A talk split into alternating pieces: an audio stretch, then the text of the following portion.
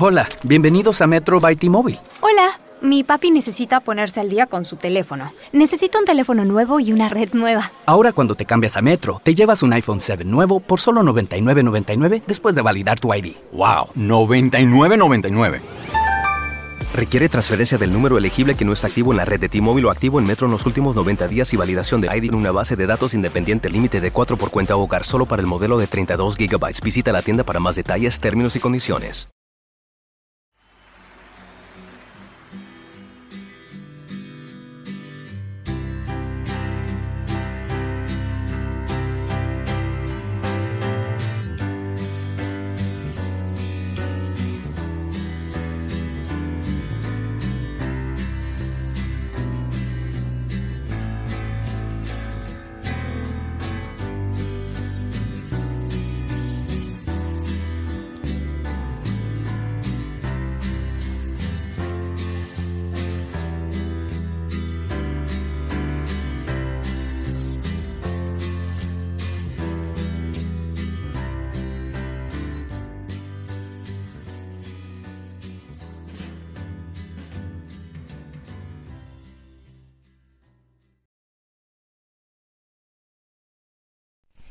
Hola, ¿cómo están? Los saluda Carolina y les doy la bienvenida a un martes más aquí en Libro Claroscuro, en este show que se llama Un martes en la vida de Daniel Uriegas. Bienvenido Daniel y muchas gracias por estar con nosotros el día de hoy. Quiero recordarles a todos los que nos escuchan que este programa de Un martes en la vida de eh, invitamos a personas que tenemos cerca, tenemos a la mano, que podría parecer incluso gente ordinaria para nosotros o para ellos mismos. Muy ordinaria. Sí, sin embargo, que hacen cosas extraordinarias en su rutina diaria. Y es el caso, Daniel, por eso te invité, porque yo he visto a lo largo de varios años y que llevo de conocerte, que eh, Tú eres una persona con muchos roles, eh, involucrada en muchos medios y me llama mucho la atención cómo tú em, expresas y aplicas pues el método creativo a todo lo que haces. Pero bueno, antes de entrar a eso, quisiera que tú nos platiques eh, quién eres, qué haces, a qué te dedicas y para que más o menos nuestros nuestros escuchas eh, conozcan y estén en contexto? Bueno, tratando de responder lo más, lo mejor posible a lo que preguntas, tendría que decir que, aunque pudiera parecer que es muy ordinario, soy un esposo, soy un papá y tengo 50 años me gusta mucho imaginarme cosas y estoy observando todo el tiempo. Soy diseñador gráfico de profesión, mercadólogo de formación, pero creo que lo que más me gusta es enseñar y compartir. ¿Eso te sirve? Sí, bueno, además eh, he de agregar a lo que tú dijiste, no porque eh, se te haya olvidado o lo que sea, sino a veces creo que nosotros mismos no nos definimos tan bien como quizá otros lo puedan hacer. Daniel también es una especie de músico o director de coro, cantante o algo así. Eh, está involucrado también en este medio de la música y sé también, Daniel, que recientemente iniciaste eh, este proceso de escribir, ¿cierto? Es verdad. He descubierto que quiero escribir y quiero escribir una novela, una trilogía. Muy bien.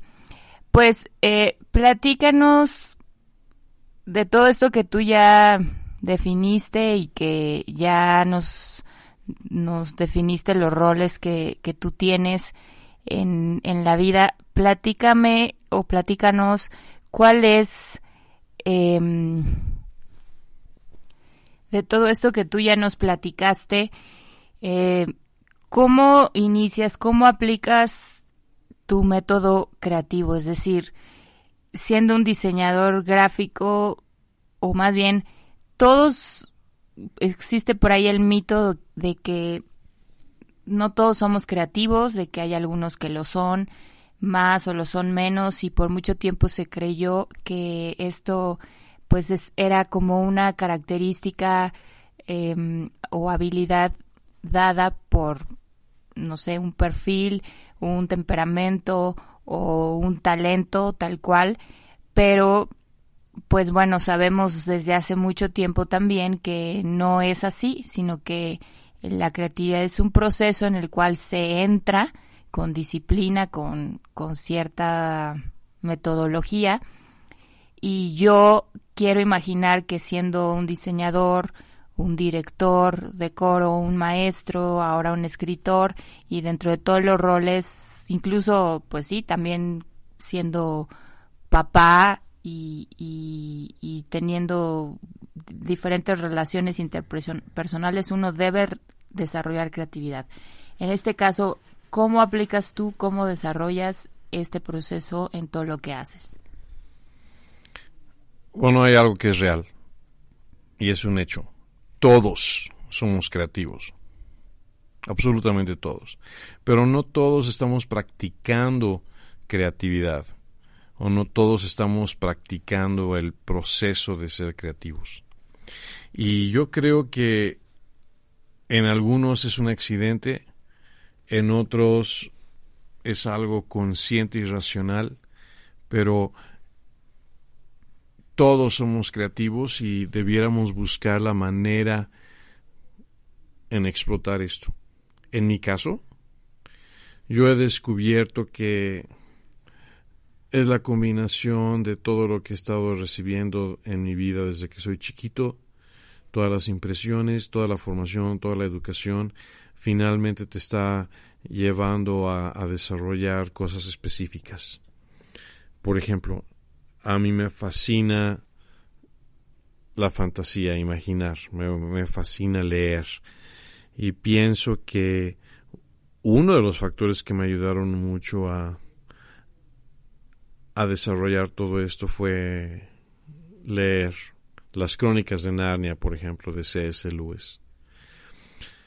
Pero cuando combinas todo lo que vas aprendiendo en la vida, en mi caso, por ejemplo, cosas de la Biblia, cosas religiosas, y las quieres unir con fantasía y lo quieres unir con eh, la interpretación gráfica, cuando lo quieres unir con la música, cuando lo quieres unir en, en expresar todo esto, se empiezan a desarrollar diferentes cosas que son, pues eso, creativas.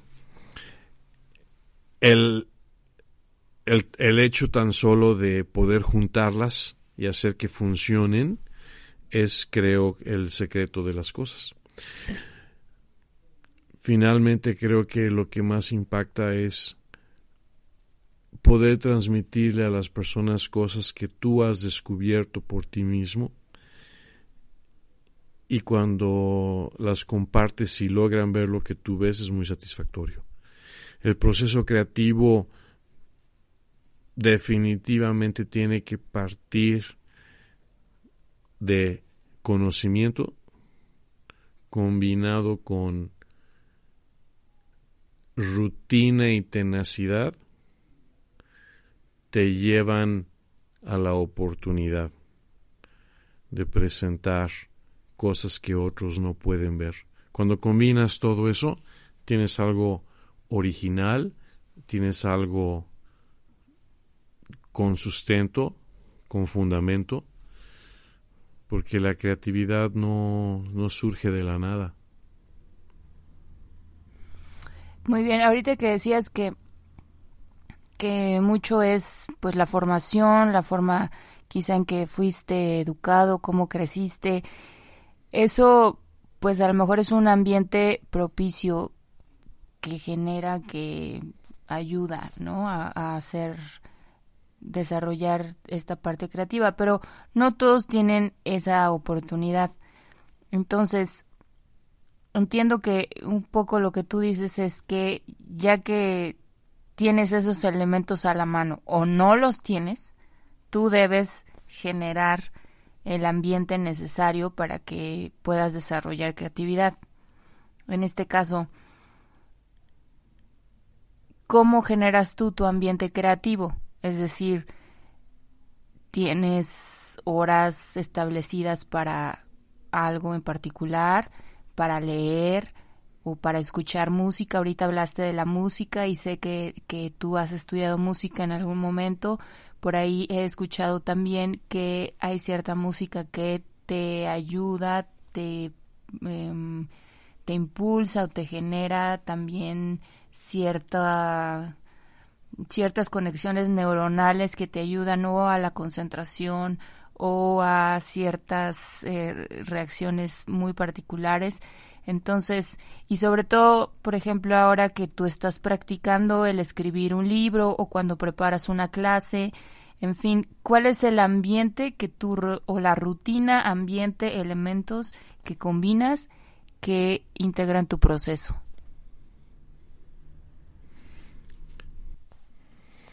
Bueno, son muchos factores.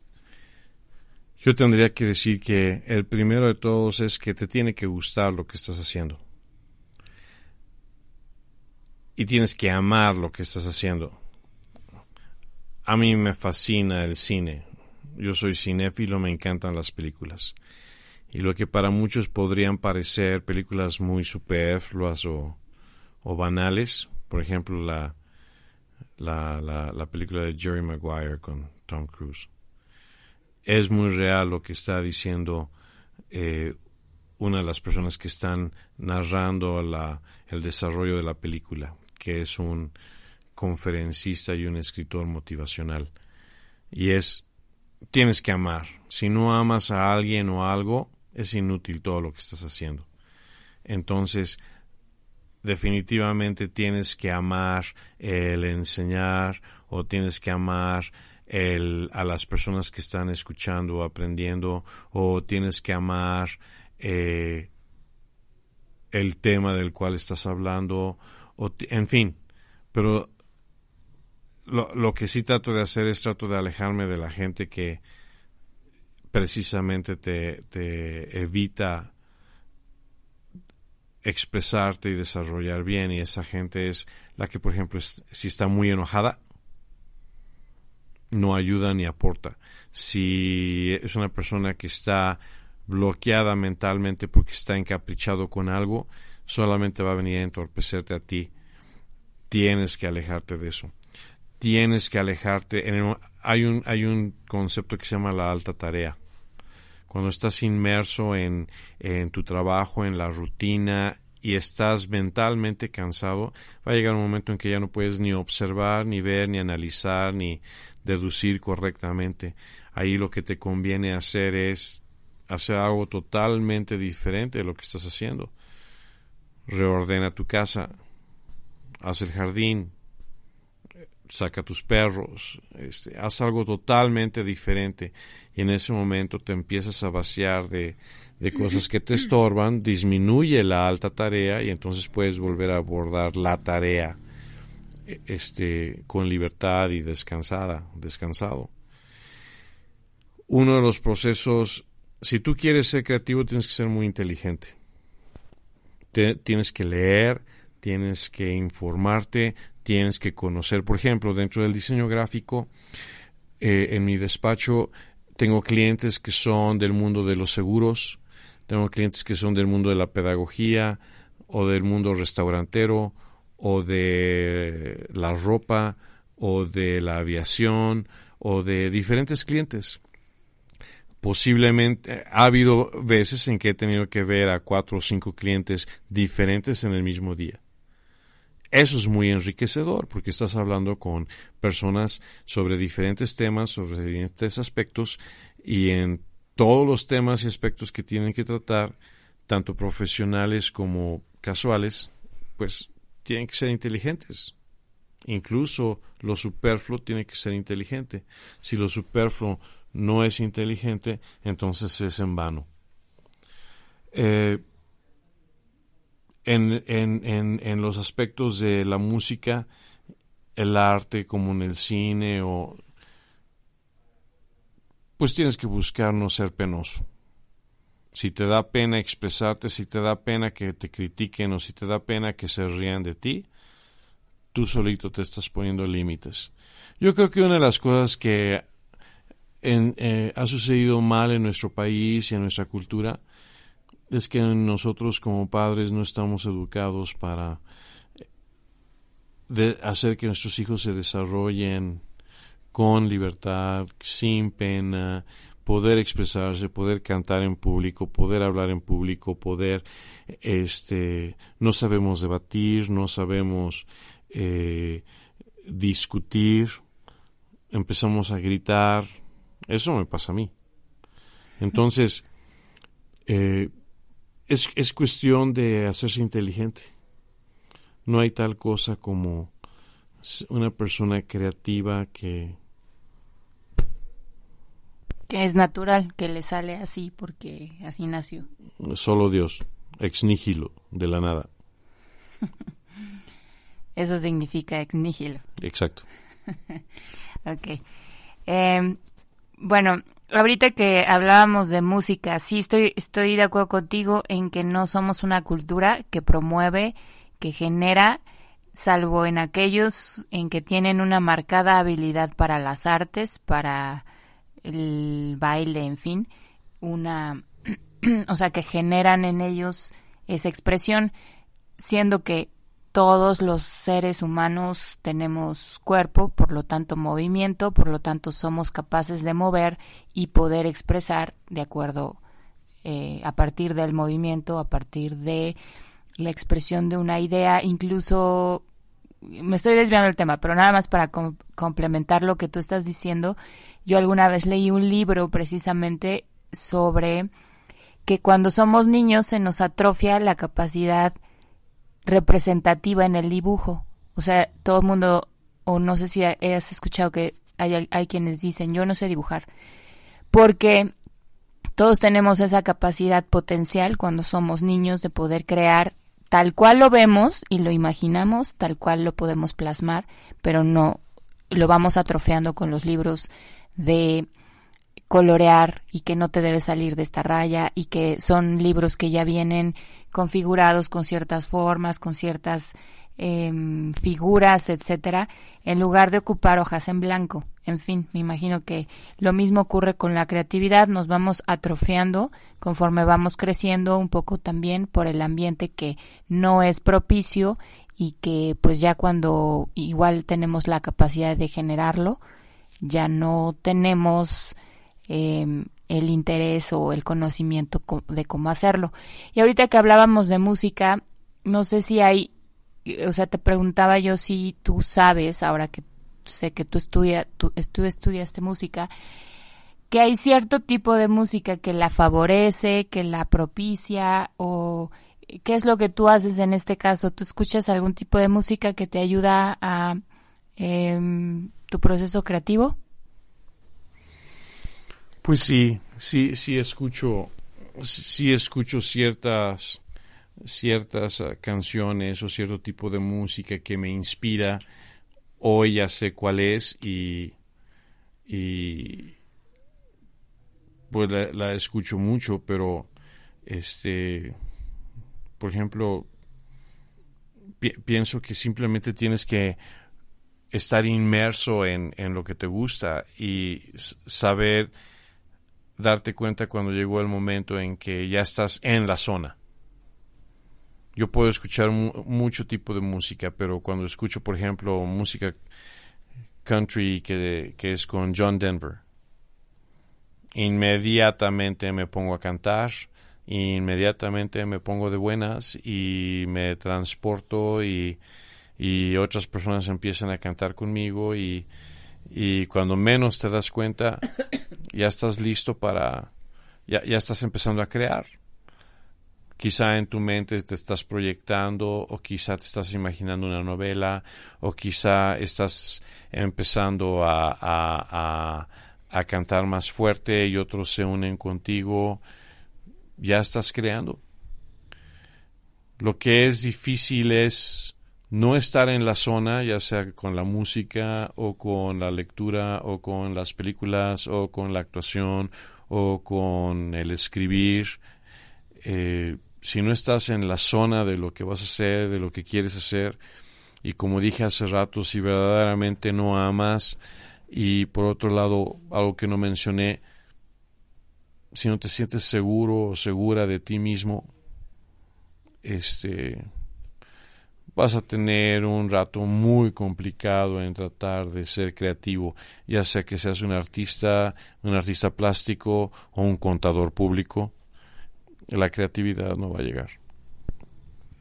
Ok, pues Daniel, como sabes, nuestro nuestro programa, bueno, es Libro Claro Oscuro, el, el proyecto que, que manejamos y que tenemos, y esta parte de Claro Oscuro Em, es una pregunta que siempre hacemos, ¿no? Eh, como en qué, cuál es el momento que identificas como más claro oscuro que hayas vivido en, en todo esto de, de aplicar creatividad o de buscarla, entendiendo que lo claro oscuro es, pues, como esta mezcla, tú debes de saber muy bien el significado como diseñador es esta mezcla de claros, de oscuros que, que te dan, que hacen al final una imagen que contrasta, que pues lo oscuro a veces em, puede interpretarse como algo negativo, lo claro pues como a lo mejor la lucidez o, o la parte positiva de la situación. No sé si, si tú tengas em, una pues no sé, un caso o identificas algún momento en que esta parte, este término claroscuro puede, sale a colación dentro de todo este proceso de buscar creatividad? Pienso que hay mil respuestas para lo que estás preguntando, pero lo primero que se me viene a la mente es, por ejemplo, el tema del libro que estoy queriendo crear, de la novela desde hace muchos años, quizá desde hace unos 150 años, casi 200,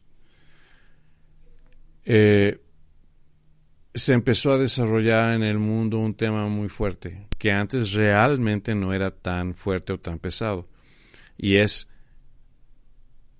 qué hay entre Génesis 1.1 y Génesis 1.2 en la Biblia. Antiguamente ese no era un tema ni era problema pero cuando empezaron a descubrir, sobre todo en la disciplina de la geología y de la antropología y de la historia y cosas así, empezaron a descubrir el poder conocer cuánto tiempo ha pasado en las eras geológicas o en las rocas, cosas así.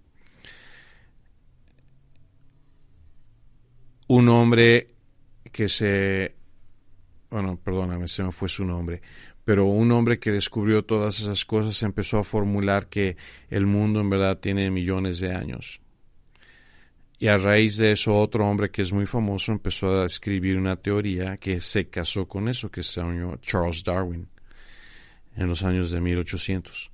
Y ahí comenzó a haber todo un pensamiento sobre que las tradiciones de que si Dios creó los cielos y la tierra en seis días, ya muchos hombres, muchas personas, los mismos cristianos ya no lo creen, o no todos. Entonces, yo veo ahí entre Génesis 1.1 y Génesis 1.2 un momento o una situación, claro, obscura, si es que estoy entendiendo lo que también tú preguntaste.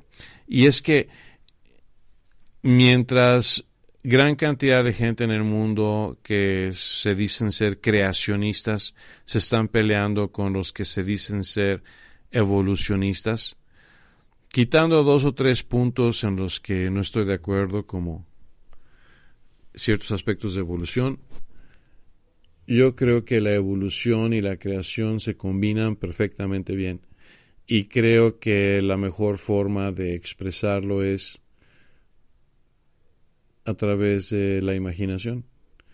Uno de mis grandes héroes fue ese científico, un agnóstico, que se llamó Carl Sagan. Y en su novela de contacto, que también se hizo una película, el mundo se pelea por ver a quién envían al, al espacio exterior a través de una nave espacial que los extraterrestres mandaron a la Tierra para enseñarles cómo construir una nave y viajar a través de este túneles en formas de gusano de la teoría de Einstein, wormholes. Y finalmente esta científica en la película es Jodie Foster.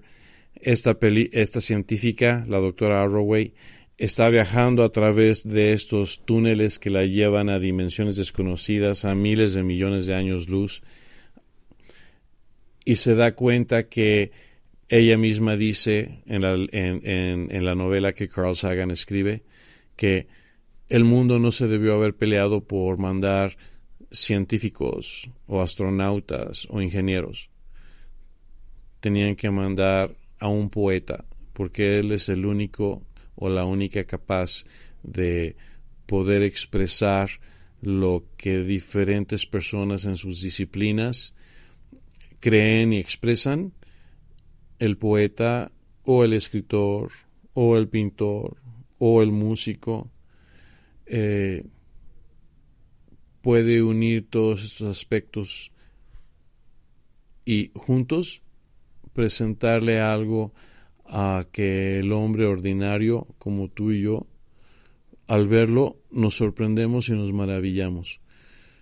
Cuando se logra eso, cumpliste con tu objetivo. Y creo que a Carl Sagan le apasionaba mucho el tema. El tema era viaja y ve y avanza hasta donde puedas y hasta donde te hasta donde la verdad te lleve, no dejes de perseguirla. Y creo que eso aplica para cualquier cosa. Y creo que eso es lo que debemos hacer con respecto a la creatividad. ¿Fue mucho rollo? no, está bien. Creo que fue un momento claro oscuro. fue un momento claro oscuro, sí. Bueno, eh, también dentro de nuestro show, que es Libro Claro Oscuro, obviamente el enfoque, el énfasis es en, puesto en libros. ¿Hay algún libro que sea tu favorito? ¿Hay algún libro que te ha acompañado dentro de este proceso? Ahorita pues ya nos hablaste un poco de que de la novela que tú estás escribiendo, también de este libro de contacto de Carl Sagan o de alguna otra novela, pero no sé si, si hay alguno otro que, que tú identifiques eh, o un autor que también te ha impactado, marcado, que nos quieras compartir. Bueno, ya te había mencionado que, que C.S. Luis me, me, impactó muchísimo y me impactó mucho en, en, en su serie de las crónicas de Narnia. Y, y se ve en la película y se ve en el libro y una de las escenas que me llama mucho la atención es cuando la hermana más chiquita de los hermanos Pevensey, exacto, Lucy, le cuenta a sus hermanos todas las aventuras que vivió porque ella fue la primera que entró al mundo de Narnia. Y sus hermanos no le creen y tanto insisten en no creerle que Lucy se pone muy triste, se deprime. Finalmente, un hombre muy grande, muy, eh, en edad, viejo ya pues, el profesor, eh, un profesor le, le dice a los hermanos de Lucy, normalmente y habitualmente Lucy miente y Dijeron no. Entonces, ¿por qué no le creen? Con respecto a todo lo que les estaba diciendo de fantasía, ¿no?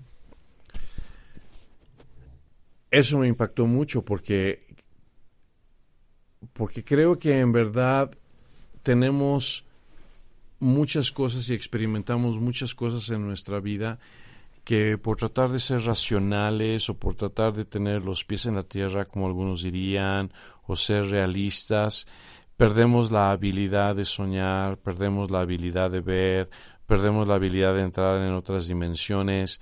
Y cuando empezamos a hablar de fantasía o cuando empezamos a hablar de cosas así, entonces la gente nada más se ríe de nosotros o nos dice que, que, que qué imaginativos somos, pero creo que precisamente la imaginación te permite ir a otros lugares que las otras personas este, no pueden, han perdido la habilidad de viajar por tratar de ser realistas. C.S. Lewis combina teología con imaginación y cuando uno lo analiza y se encuentra con animales que hablan o se encuentra con en mundos en donde el tiempo pasa lentamente o rápidamente con respecto al mundo. Creo que está tocando temas muy profundos que son reales. Las crónicas de Narnia es una serie de libros que creo que precisamente por leerlos desde, chiquito, hoy me permiten escribir o imaginar cosas que pues otros consideran una pérdida de tiempo. Muy bien, pues es excelente recomendación. Yo también las he leído y, y son también parte de, de mis libros favoritos. Y bueno, pues parte esa esto nos lleva a la siguiente pregunta sobre qué, qué de todo lo que tú haces eh, y, y desarrollas rutinariamente qué es lo que a ti te gustaría qué es el legado que te gustaría dejar qué es eh, la enseñanza que quisieras transmitir o bien qué es lo que puedes decirnos a todos los que nos están escuchando em, sobre aquello que tú estás haciendo. Cuando tú ves a alguien que con emoción y convicción repite o, o descubre algo por sí solo, porque le enseñaste cómo descubrirlo, creo que eso es lo más satisfactorio que hay. Creo que cuando no puedo decir cuál es el secreto de las crónicas de Narnia, por ejemplo, porque entonces pues lo echaría todo a perder. Pero creo que es exacto, como un spoiler. Pero cuando tú te pones a leer las crónicas de Narnia y descubres el secreto que, el, que Cecil Lewis está tratando de comunicar, eso es lo más satisfactorio del mundo. Yo vi a una, yo lo descubrí cuando tenía ocho años. Y el otro día supe de la hija de un amigo mío que descubrió el secreto a sus seis o siete años de edad y solita descubrió cuál era el secreto en, en este primer libro de, de las crónicas de Narnia de ¿cómo se llama? El, león, la, la, el león, la bruja y el ropero esta niña lo descubrió solo. Y así multitud de gente. Pero creo... Ese fue el legado de C.S. Lewis. Ese fue el legado de C.S. Lewis. El mío sería entonces algo similar. Si tú, por ejemplo, en mi novela, si yo logro hacerle ver a los creacionistas que si el mundo tiene 13 mil billones de años o tiene 10, mil, 10 millones de años nada más. Eh, Dios es el mismo y lo pueden comprender y es igual de poderoso y soberano. Estoy más que satisfecho porque habrán logrado romper paradigmas, habrán, eh, se habrán permitido leer y comprender por sí mismos y no por doctrinamientos que hacen personas en que le dicen a los demás lo que tienen que pensar, cómo deben de pensar y lo que tienen que decir. Y la gente no piensa por sí mismas. Si alguien dijera, ah, porque Daniel hizo esto, lo pude descubrir yo solo, este, me doy por satisfecho. O sea que entiendo que parte del propósito de escribir tu novela es como parte de tu propósito y misión como maestro.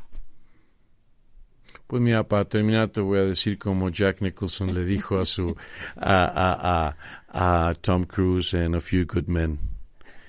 Is there any other kind? Bueno, sí, hay muchos otros que ocupan otras técnicas didácticas. Pero bueno, ¿y para cuándo podremos ver tu libro terminado y publicado, Daniel? Esa es la pregunta que todavía no puedo contestar. bueno, pues espero que sea pronto. Eh, aquí en Libro Claroscuro nos gustaría una vez que esté terminada y así calientita y hasta con humo todavía saliéndole, poderla reseñar y, y compartirla a nuestros escuchas si tú nos das chance. Te daré chance. Pues muchas gracias por haber estado con nosotros, gracias por compartir con conmigo y con nosotros tu pensamiento, tus ideas, tus eh, planes y todo, pero por último quisiera eh, preguntarte sobre esta canción que elegiste compartirnos, ¿por qué? Pues cuál es la canción que, que más me hace pensar en el proceso creativo y que recomiendo y quiero dejarles? Bueno, pues es, es una canción precisamente de John Denver que se llama Blow Up Your TV. Y bueno, la tienen que escuchar y si entienden, bueno, sé que soy muy mamón, pero si entienden el inglés bien, pues la van a comprender toda te está diciendo qué es lo que tienes que hacer para vivir bien, feliz, con plenitud, desastre de tu televisión, desastre del periódico. Y en inglés se dice eat a lot of peaches.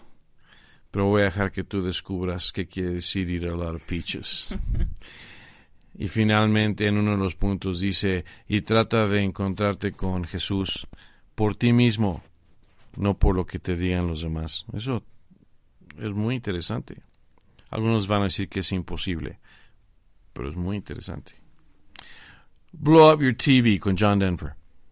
Muy bien, pues muchas gracias por haber estado con nosotros, Daniel. Espero que puedas eh, colaborar con nosotros en alguna otra ocasión y muchas gracias. Gracias a ti. Oh man, I thought that was really funny. She was a level-headed dancer on the road to alcohol. I was just a soldier on my way to Montreal. Well, she pressed her chest against me about the time the jukebox broke.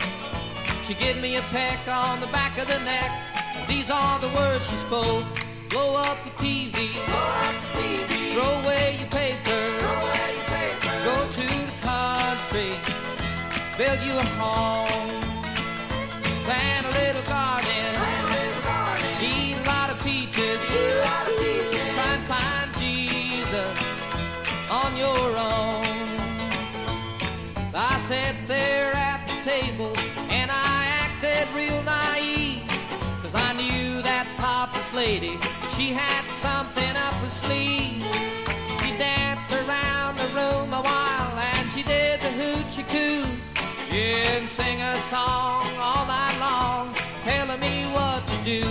Blow up the TV, Blow up the TV. Throw away your paper, Throw away your paper. go to the country, build you a home.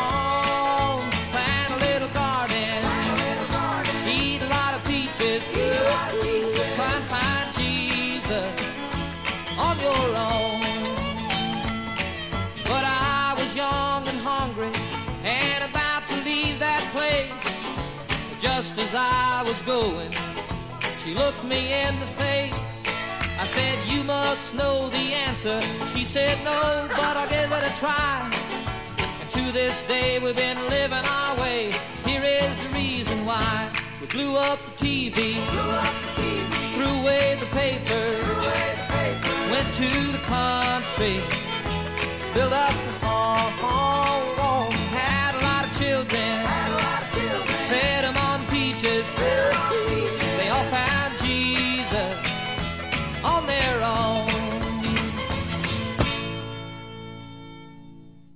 Change is strong, and you can experience it at Gold's Gym. For a limited time only, join the most supportive and dedicated community in fitness for just $1. Get access to the latest cardio and strength equipment, the best group exercise classes, and expert personal trainers dedicated to your success. A stronger you is waiting at Gold's Gym today. Tap the banner now for a free pass. Offer ends February 29th. Valid with select new memberships at participating locations only. Commitment required. Annual fee and other restrictions may apply.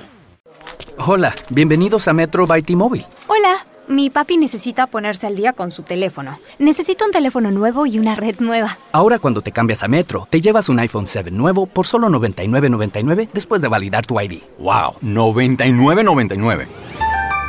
Requiere transferencia del número elegible que no está activo en la red de T-Mobile o activo en Metro en los últimos 90 días y validación de ID en una base de datos independiente límite de 4 por cuenta hogar solo para el modelo de 32 GB. Visita la tienda para más detalles, términos y condiciones.